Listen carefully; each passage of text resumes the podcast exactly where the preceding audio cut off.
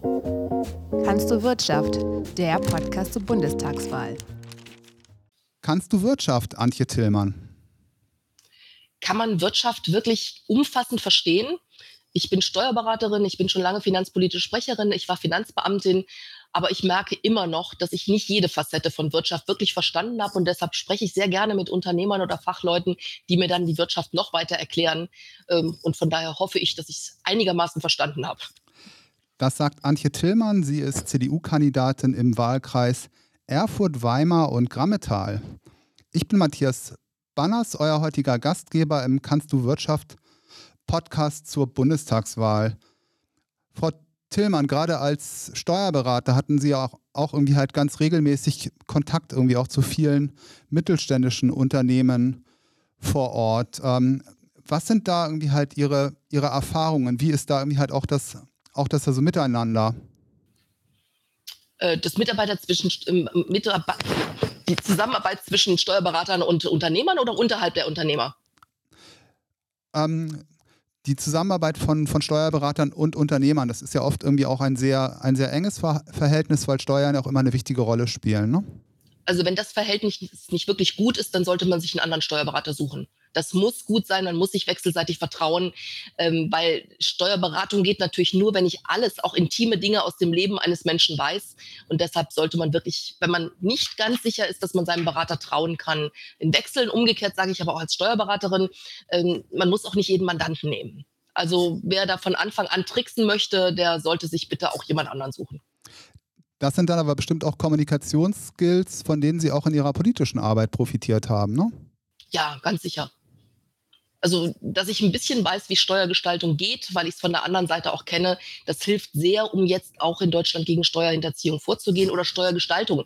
Wir haben ja gute Maßnahmen ergriffen gegen Steuerhinterziehung, aber wir haben eben in jedem Gesetz eine Grauzone und diese Steuergestaltung, die man allgemein nicht als illegal, aber als äh, illegitim bezeichnen würde, die wollen wir ja auch verhindern. Ich nenne mal das Beispiel Share Deals und da ist schon gut, wenn man weiß, wie es wirklich funktioniert.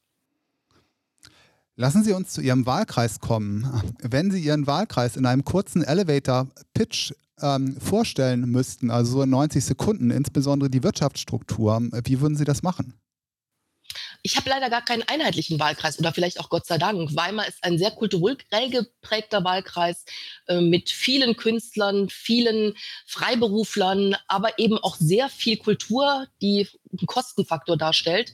Erfurt ist da sehr viel industrieller und handwerklicher aufgestellt. Also da ist die Frage der Steuereinnahmen einfacher. Und das Grammetal ist halt ein ländlicher Raum, wo überwiegend äh, die Wohnorte sind der Mitarbeiterinnen und Mitarbeiter aus den Städten. Welche Rolle spielt denn Erfurt als, als Verkehrszentrum? Erfurt hat ja auch eine ganz besondere Lage und ist ja fast ein Stück weit halt in der Mitte Deutschlands gelegen, ne? Nicht nur ein Stück weit, sondern in Erfurt-Hochheim ist die Mitte Deutschlands und fast die Mitte Europas. Und das zeigt sich natürlich sehr gut an der guten Infrastruktur. Die äh, deutsche Einheit Linie 8.1 und 8.2 geht ja durch Erfurt. Das heißt, alle ICE-Strecken finden irgendwo in Erfurt statt, sodass man von hier aus wirklich perfekt mit der Bahn überall hinkommt wenn man dann irgendwie halt nochmal genauer nach Erfurt guckt, aber natürlich auch nach Weimar und ähm, in, die, in die Region drumherum, dann spielt natürlich auch Tourismus irgendwie halt eine wichtige Rolle, ähm, die damit verknüpfte Gastronomie und natürlich auch Dienstleister. Also vieles, was sich irgendwie auch an Menschen von außerhalb wendet, was sich an Touristen wendet. Nun haben ja gerade diese Branchen ganz besonders unter ähm, Corona gelitten und auch den damit einhergehenden Beschränkungen. Ähm, was besteht denn da für Spielraum jetzt in der nächsten Legislaturperiode, Periode, diesen Unternehmen noch ein bisschen besser ähm, auf die Beine zu helfen? Nach Anfangsproblemen haben, glaube ich, die Hilfen, die wir in dieser Legislaturperiode zur Verfügung gestellt haben, ähm, den Unternehmen doch ganz gut geholfen. Gerade Gastronomie, die ja im November und Dezember äh, die 75 Prozent des Umsatzes bekommen haben als Hilfen, konnten mit dieser großzügigen Hilfe auch die kommenden Monate überstehen. Beim Handel ist es ein bisschen schwieriger. Äh, da haben wir ja durchaus auch die Fixkosten hinterher auf 100 Prozent erhöht. Wir haben dann die Winterkollektion auch abschreibungsfähig gemacht und förderbar gemacht. Aber tatsächlich bleibt da der Unternehmerlohn, den keiner bezahlt, übrig. Und das heißt, wer gar kein Eigenkapital hatte, ist natürlich sehr schnell an seine Grenzen gestoßen. Aber ich glaube, die Zeit haben wir noch halbwegs überstanden. Was mir jetzt Sorgen bereitet, ist gerade beim Handel, dass die Menschen so schnell aus dem digitalen Handel nicht wieder zurück in den stationären Handel kommen. Und deshalb bin ich sicher, dass äh, die Händler in den Innenstädten beides tun müssen. Sie müssen sich sowohl digital aufstellen als auch stationär. Und wir als Politiker müssen dafür sorgen, dass die Innenstädte sehr belebt sind. Haben Sie da konkrete Ideen, wie sich ähm, Innenstädte wie, ähm, wie Erfurt oder Weimar noch attraktiver gestalten lassen, als sie das sowieso schon sind. Also ich finde das sehr schön da. Ich war auch mehrfach in Erfurt. Ja, es ist traumhaft. Ich muss auch gleich den Werbeblock für die Buga noch machen. Sie wissen, in Erfurt ist gerade die Bundesgartenschau bis Oktober. Äh, das ist ein Traum. Also da kann ich jeden nur auffordern, die Gelegenheit noch zu nutzen, sich anzugucken. Das ist im Moment natürlich auch für Erfurt die Chance dass die Bundesgartenschau eben ein Teil dieser Handelsdefizite aus dem letzten Jahr wieder auffängt, weil die Bürgerinnen und Bürger, die länger hier sind, natürlich auch durch die Stadt schlendern und hoffentlich möglichst viel Geld in den Läden und auch in den Gaststätten lässt. Das hilft auch noch ein bisschen in Weimar. Aber wir haben einen Antrag auf den Weg gebracht, äh, Innenstädte lebendiger zu machen, wo es eine ganze Reihe von Ideen gibt. Also wir wollen Städtebaufördermittel konzentrieren auch auf Innenstadt. Wir haben ja mit dem Neustartprogramm Kultur sichergestellt, dass jetzt über den Sommer Kultur noch stattfindet stattfinden kann. Äh, und die sollte natürlich idealerweise in der Innenstadt, vielleicht sogar auf der Straße stattfinden, damit die Menschen erst das Konzert hören und dann nochmal Bummel gehen. Mittelfristig wollen wir, äh, dass Innenstädte nicht so tot sind. Also auch, auch Wohn Wohnungen in Innenstädten führen ja dazu, dass Menschen vor Ort sind. Gegebenenfalls kann auch mal ein Familienzentrum mitten im Zentrum sein, damit nicht abends um 20 Uhr die Bürgersteige hochgeklappt werden. Also eine ganze Reihe von Ideen, ähm, einige, die auch so ein bisschen den digitalen Handel begrenzen sollen. Wir müssen zwingend darüber nachdenken, ob es sein kann, dass der Internethandel kostenlos liefert und wieder abholt. Denn wenn wir sagen würden, dass die Portokosten offen ausgewiesen werden müssen bei den ähm, Kosten, dann wird sich jemand überlegen, ob er fünfmal hintereinander eine Hose bestellt und jedes Mal 7,50 Euro Porto bezahlt. Dann geht er vielleicht doch ins Geschäft. Also es sind eine Reihe Ideen und wir sind auch offen für alle anderen, äh, um jetzt sicherzustellen, dass diese Krise so schnell wie möglich aufhört äh, und die Geschäfte in der Innenstadt und auch die Gastronomie wieder auf Vordermann kommt. Ja, das hoffe ich auch, denn ähm, attraktive Innenstädte sind ja auch ein Stück weit Voraussetzung dafür, dass auch Forscher zum Beispiel in, in bestimmte Regionen ähm, ja, ziehen, ziehen, und sich da auch zu Hause fühlen. Ne? Der, die Konkurrenz um Fachkräfte hat zwingend damit zu tun, wie ist die Lebensqualität. Da ist jetzt an erster Stelle der Kindergartenplatz in der Bedeutung, aber als zweites natürlich auch, kann ich da mal irgendwo in ein schönes Restaurant oder in eine schöne Gaststätte gehen und kann ich vor Ort einkaufen. Da komme ich dazu, dass, dass äh, Thüringen natürlich auch Spitzenreiter ist äh, im Hinblick auf die Einwohnerzahl bei Patentanmeldungen. Ähm, ja. Ähm, wir haben viele Erfinder, Gott sei Dank. Und zwar wirklich die Klassiker, die irgendwie angefangen haben in der Garage, die in einer Nische geforscht haben und die mittlerweile in dieser Nische äh, einer von vielen wenigen Weltmarktführern ist. Das ist bei uns im Rahmen Medizintechnik. Gott sei Dank kriegen wir jetzt auch einen Wasserstoffstandort. Ähm, also Thüringer sind sehr kreativ, sehr innovativ. Äh, und da ist unsere Aufgabe als Politik sicherzustellen, dass die Innovation dann auch tatsächlich umgesetzt wird in Deutschland. Wir haben ja immer wieder die Erfahrung gemacht, dass wir gut erfinden, aber dann nicht zur Marktreife bringen. Und deshalb bin ich sehr, sehr dankbar, dass wir mit dem Programm ZIM oder Innocom Ost gute Projektförderprogramme haben, damit diese Forschungen auch tatsächlich zur Marktreife gebracht werden können. Das ist dann auch ähm, der Grund oder die Voraussetzung, damit das so bleibt, oder? Ja, auf jeden Fall. Und wir haben es ja jetzt in dieser Legislaturperiode auch noch ergänzt um die steuerliche Forschungsförderung. Ich gebe zu, ich war lange ein bisschen skeptisch. Es hat ja auch lange gedauert, bis sie eingeführt wurde, weil immer die Gefahr war, dass sie zu Lasten dieser Projektförderung geht. Und da gibt es einfach unterschiedliche Unternehmen. Wir haben in Thüringen nicht so viele Unternehmen, die eine große Forschungsabteilung haben und die tatsächlich Steuern zahlen. Deshalb sind wir auf die Projektförderung zwingend angewiesen. Aber ich denke, in der Kombination, dass wir sowohl die Projektförderung als auch die steuerliche Forschungsförderung haben, sind wir europaweit und ich glaube auch international gut aufgestellt. Während Thüringen ähm, bei der Forschung ganz weit vorne ist, geht es mit den Gewerbeanmeldungen ja irgendwie halt wieder zurück. Gibt es da irgendwie, haben Sie da irgendwie halt Ideen, wie man irgendwie halt auch diesem Trend entgegenwirken kann? Ähm, leider ist es so, ich weiß nicht, ob es nur ein Thüringer Problem ist, aber tatsächlich ähm, wollen die Kinder von Handwerksunternehmen das Handwerk nicht übernehmen und die Kinder vom Einzelhandel auch nicht den Einzelhandel. ähm, tatsächlich geht die Selbstständigkeit, die Bereitschaft, dieses Risiko einzugehen, zurück. Äh, und da müssen wir unbedingt gegensteuern. Wir brauchen innovative junge Leute, die sich auch trauen. Und wir müssen denen die Anfangsphase ermöglichen. Wir haben ja deshalb diesen Capital Fonds Investment, ERP Venture, gegründet, wo Risikokapital zur Verfügung gestellt wird äh, für Menschen, die kreative Ideen haben. Wir haben Existenzgründerzuschüsse. Wir haben Gott sei Dank ja jetzt auch das Meister BAföG, ähm, damit wir nicht nur den Angestellten fördern und den Studierenden, sondern auch den Handwerker und den äh, Unternehmer. Wir brauchen diese Menschen, ähm, damit unsere Wirtschaft so mittelständisch aufgestellt bleibt, wie sie ist. Eine wichtige Rolle dabei spielt natürlich auch die Unternehmensbesteuerung. Nun äh, gab es da ja durchaus Signale, ich würde mal sagen, irgendwie in, in also beide Richtungen von Ihrem Spitzenkandidaten, dem, dem Herrn Laschet, der Steuererleichterungen eher zurückgewiesen hat und dem, dem Herrn Merz, der dann doch nochmal deutlich gemacht hat, ähm, es wird Steuererleichterungen geben. Ähm, was gilt denn jetzt?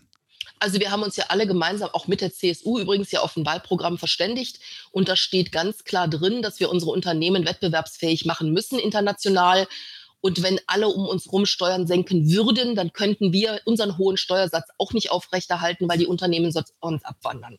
Ich hatte da eigentlich große Hoffnung mit der Mindestbesteuerung. Selbst wenn es nur 15 Prozent sind, wäre das ein erster Schritt, um international äh, dieses Steuerdumping auch zu behindern. Das ist jetzt ein erster kleiner Schritt auf USCD-Ebene. Im Oktober werden die Verhandlungen weitergeführt. Äh, aber ich glaube, wir müssen uns da mindestens europäisch abstimmen, weil ein Steuerwettbewerb nach unten dauerhaft nicht geht. Wir haben große Projekte vor uns. Wir müssen die Schulden zurückführen aus Covid. Wir müssen massiv in Umweltschutz investieren. Deshalb brauchen Staaten Steuern. Aber es kann nicht sein, dass deutsche Unternehmen so überdurchschnittlich viel bezahlen wie andere. Und von daher steht auch im Programm die Tesorierungsbegünstigung. Es steht, dass wir die Gewinne, die im Unternehmen bleiben, günstiger besteuern wollen. Wir wollen Sonderabschreibungen. Das alles aber immer im Einklang mit der Einhaltung der Schuldenbremse. Und deshalb wird man sehen müssen, was wir uns tatsächlich leisten können. Gott sei Dank gibt es ja im Moment täglich neue Wirtschaftsdaten und ein, ein Wachstum von 0,002 Prozent äh, macht im Bundeshaushalt eben doch schon einiges aus, sodass ich Hoffnung habe, dass wir in der Mitte der Legislaturperiode diese Steuersenkung auch durchsetzen können. Und genau das hat Laschet auch gesagt. Also im Moment nicht, aber absehbar steht es im Programm und wir planen das fest. Okay, das ist ja erfreulich. Der Zusammenhang ähm, zwischen Steuereinnahmen und, und Steuerausgaben, ähm, das ist ja ähm, oft dann irgendwie halt doch nicht so auf den allerersten Blick verständlich, insbesondere wenn man sich irgendwie politische Debatten ähm, anschaut, die dann ja häufig irgendwie halt nur auf eine Seite abzielen. Wie sieht das denn mit, ähm, mit jungen Menschen aus? Brauchen wir da ein Stück weit mehr wirtschaftliche Bildung, um, äh, um die irgendwie auch bei diesen Debatten besser mitnehmen zu können? Also das sagen junge Menschen sogar selbst. Junge Menschen sagen, sie kommen aus der Schule und wissen zwar irgendeine mathematische Formel oder können Latein, aber sie wissen nicht, welche Lücken es gibt in einem Mietvertrag. Sie wissen nicht, wie sie eine Steuererklärung ausfüllen müssen. Äh, sie geraten in irgendwelche Dauervertragsfallen. Junge Menschen sagen selber, sie möchten gern in der Schule mehr konkret auf die rechtliche Situation im Leben hingewiesen werden. Und deshalb äh, bin ich sehr froh, dass es in einigen Bundesländern das Fach Wirtschaft und Recht gibt und kann nur alle Bundesländer bitten, das auch einzuführen. Denn die ersten Monate, die man selbstständig ins Leben geht, können schon so teuer sein über einen Mietvertrag, wo man zum Beispiel die Sanierungsverpflichtungen des Vorgängers übernimmt, ohne es zu wissen, oder einen Handyvertrag, aus dem man nicht mehr rauskommt.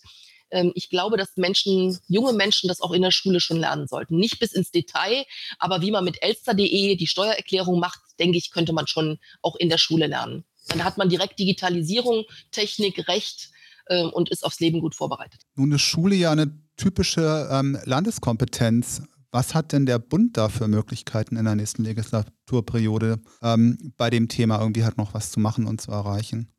Mm, wenn Länder sich immer daran erinnern, dass Schulen Landeskompetenz sind, auch wenn es darum geht, Schulcomputer anzuschaffen, die Digitalisierung zu forcieren und vor allen Dingen die Schulen zu sanieren, bin ich die Erste, die mich gerne raushält. Leider war das in der Vergangenheit nicht so. Deshalb haben wir massive Förderprogramme aus dem Bundeshaushalt zur Verfügung stellen müssen. Riesen Schulsanierungsprogramme, riesen Digitalisierungsprogramme. Jetzt finanzieren wir ja teilweise auch die Luftfilter mit. Mir wäre eigentlich lieber, die Länder würden sich darauf konzentrieren und diese Kompetenz auch wieder wahrnehmen.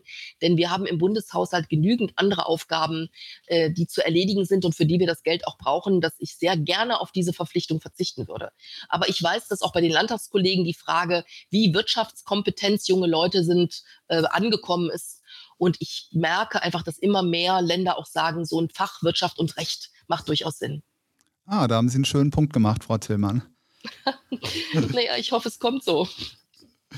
Ja, das hoffe ich auch. Ähm, kommen wir zu unserer nächsten Kategorie, nämlich dem ähm, Wahlprüfstein. Diesmal habe ich einen Wahlprüfstein ausgewählt, der eigentlich de facto von, von zwei unserer Mitgliedsverbände kommt, nämlich einmal vom Bundesverband Deutscher Versicherungskaufleute BVK und von Votum, den Verband unabhängiger Finanzdienstleistungsunternehmen in Europa. Ähm, Frau Tillmann, wie schaut es denn mit der Riester-Rente aus, wenn ich mir das äh, CDU-Wahl CDU-CSU-Wahlprogramm anschaue, dann steht da eigentlich ein faktisches Ende der Riester-Rente drin, oder? Äh, Wahlprogramme müssen zeitlich immer beschränkt und seitenmäßig beschränkt werden. Deshalb steht da nur ein kurzer Hinweis drin. Aber ich kann sehr gerne Ihren Verbänden zuschicken und ich weiß, der BVK hat es ja auch. Ähm, wir haben am 2. Juli 2020 äh, einen 14-Punkte-Vorschlag an Finanzminister Scholz geschickt äh, um ihn nochmal zu ermahnen, dass Riester kaputt geht, wenn wir nicht endlich gesetzgeberisch gegenhalten. Ich weiß, mein Kollege Brotesser hat in unendlichen Gesprächen, auch mit den Verbänden, Lösungen gesucht, wie man aus der unattraktiven Riester-Förderung heute zu einer vernünftigen Absicherung, Altersabsicherung, gerade für Menschen mit geringeren Einkünften kommt. Er hat 14 Vorschläge aufgeführt. Äh, ich nenne drei nur, ähm, dass es auf alle unbeschränkt steuerpflichtigen, steuerpflichtigen, ausge äh, unbeschränkt steuerpflichtigen Bürger aus ausgewiesen wird, dass die komplizierte Antragsbeantragung entfällt, dass man bei der Beitragsgarantie auf Wunsch des Zahlers auch flexibler reagiert und noch zwölf andere Vorschläge. Äh, das ist so die traurigste Tatsache aus der letzten Legislaturperiode, dass es uns nicht gelungen ist, an einer einzigen Stelle nur bei Riester nachzusteuern. Und Scholz wusste, dass wenn wir das jetzt in dieser Legislatur nicht schaffen, Riester faktisch tot ist. Wir müssen in der neuen Legislaturperiode fast vollständig neu anfangen. Äh, und ich hoffe wirklich, dass wir dann einen Partner finden, der weiß, dass diese Art der Förderung, und ich würde sie künftig auch gar nicht mehr Riester nennen, dass die zwingend erforderlich ist, wenn wir absehen, dass Renten vom Niveau her weiter sinken. Da ist die private Altersvorsorge einfach zwingend. Also sehen Sie in dem Sinne irgendwie auch eine, auch eine Zukunft für die Riester-Produkte, so wie sie jetzt sind, mit bestimmten Verbesserungen? Das könnte ein Weg sein. Und ich meine, diejenigen, die ähm, uns dahin beraten, haben ja genau gesagt, was sie bräuchten, damit es attraktiver wird. Ja, wir müssen dafür sorgen, dass die Verwaltungskosten sinken. Aber die Verwaltungskosten sind ja auch teilweise durch die komplizierte Beantragung entstanden. Und wenn wir das Verfahren einfacher machen, dann ist natürlich Gegenleistung der Anbieter, die ich dann erbitte und erwarte, dass dann die Verwaltungskosten auch so sinken, dass die, das Produkt wieder attraktiv wird. Wir müssen vielleicht in eine höhere steuerliche Förderung auch einsteigen. Ähm, und wir müssen auch aufklären. Also das ist auch wieder das, die Frage zum Thema Wirtschaft und Recht. Versuchen Sie mal einem 18-Jährigen klarzumachen, dass der eigentlich mit dem Arbeitsvertrag sofort einen Altersvorsorge-Sparvertrag abschließen muss. Äh, aber das ist nötig und deshalb können wir das nicht aufgeben, egal wie traurig das in der letzten Legislaturperiode gelaufen ist. Ja, danke schön. Frau Tillmann, dann ähm, sind wir auch mit unserem heutigen Kannst du Wirtschaft Podcast bereits am Ende. Und liebe Zuhörerinnen, liebe Zuhörer, falls es euch gefallen hat, dann freuen wir uns natürlich über Follows, über, über Shares und ihr könnt uns natürlich auch gerne eure Meinung schreiben. Und ja, ich sage einfach mal Tschüss. Ich auch. Tschüss. Tschüss. Kannst du Wirtschaft, der Podcast zur Bundestagswahl.